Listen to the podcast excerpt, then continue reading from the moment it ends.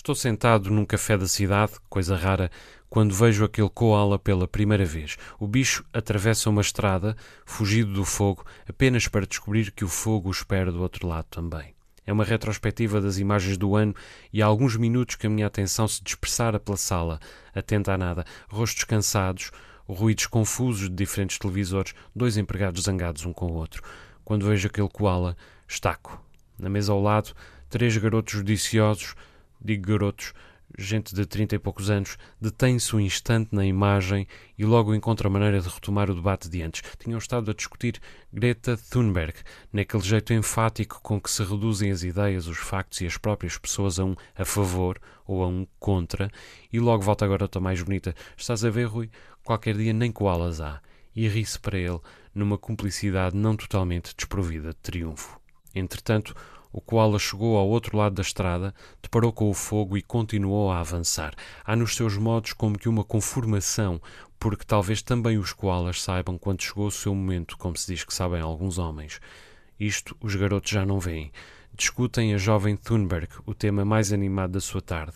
Não sabem bem as conclusões da cimeira que a trouxe a Sul, não sabem sequer totalmente o que se discutiu lá. Sabem que a miúda viajou de barco, que vem faltando às aulas há semanas, que a apertaram numa conferência de imprensa. E o Marcelo não a recebeu, deplora a garota mais gordinha. Mas as influências recebeu, reforça a amiga.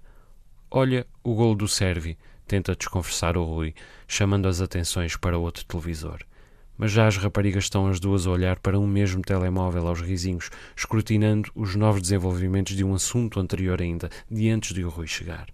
E eu fico a pensar naquele diálogo de aqui há dias com o meu amigo Luís, a propósito de um artigo que ele lera e me enviara, sobre esta incapacidade de concentração a que a tecnologia nos votou, sobre as crianças à mesa do restaurante assistindo ao YouTube no tablet para que os pais possam comer em paz, sobre o modo como nenhum de nós consegue já ler 10 páginas de um livro sem ansiedade de ir ao telemóvel conferir o Facebook, sobre a urgência de sermos baratas tontas, multitask, e de por isso já não nos conseguirmos concentrar numa atividade a 100%.